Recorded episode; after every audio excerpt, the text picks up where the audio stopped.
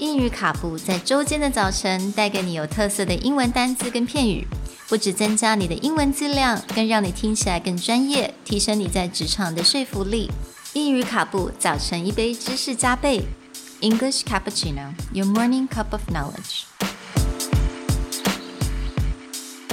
Good morning, everyone, Good morning. and welcome back to English Cappuccino episode 31.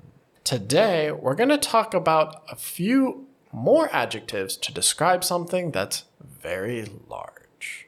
那今天的单字我们要特别来介绍给大家，因为呢，我发现有很多台湾的学生比较少这种形容词，尤其是形容钱很可观的时候。所以也就是当我们要形容很多钱的时候，到底要用什么样的形容词会比较适合呢？ So, the inspiration for today comes from an article by The Economist that is titled How Joe Biden Got His Sizable Stimulus Bill Through the Senate. So, the first word we want to share with you today is sizable, spelled S I Z E A B L E. And this is an adjective meaning fairly large. 所以最近呢，Joe Biden 也就是新上任的美国总统呢，他也通过了国会，那他们他得到了一个蛮可观的纾困方案的经费。那我们今天就想要来讲一下有有没有其他的字，比如说类似像 sizable 也能够形容我们的这个金钱。 So, the next word that we want to share with you is substantial, spelled S U B S T A N T I A L. And this is also an adjective meaning considerable in quantity, ample to satisfy or nourish. 所以第二个单词也就是 substantial，那 substantial 也可以用来形容我们这个金钱的数字是蛮可观的，所以基本上我们中文的翻译就是用可观来形容。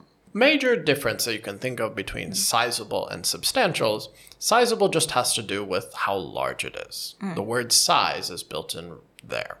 Substantial gets used most often to be connected to something that it means it's enough. So if I mm. say it's a substantial meal, then I mean I get enough food to satisfy me. I get enough food to fulfill me. Or if I say it's a substantial plan, that means there's enough information to satisfy the people looking at the plan.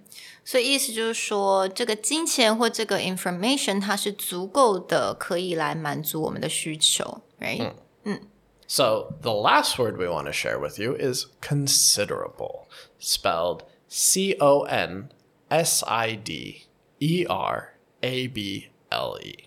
And this is an adjective meaning notably large in size, amount, or extent, or it's worth consideration.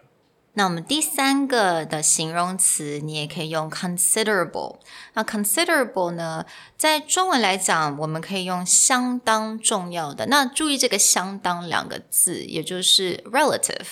Right, it's relative. Yeah. But the main idea is there's enough there that it's worth thinking about. Mm. So when we talk about relative, we may say something like Jeff Bezos has considerable wealth. Hmm. He has so much money that people just think about like, wow, that's so much money in context of everyone else. Hmm. But for example, if we say the startup just raised a considerable amount of money, we may not think in terms of billions and billions of dollars, Jeff Bezos style. We may consider a considerable amount of money as a few million US dollars. 所以如果我说 I donate a considerable amount of money 或 versus Jeff Bezos donated a considerable amount of money 是不一样的，right？ Yeah, it's different. like you donated a considerable amount of money is in context of how much money you have. Right. So if Jeff Bezos does a considerable, he may be donating a billion dollars. Exactly. For you, a considerable amount of money be a few thousand US dollars because it's relative to your own income. 所以一切都是相当的。嗯，所以今天呢，就提供给大家 sizable、substantial、considerable。 We'll talk to you guys next time. Bye. Bye.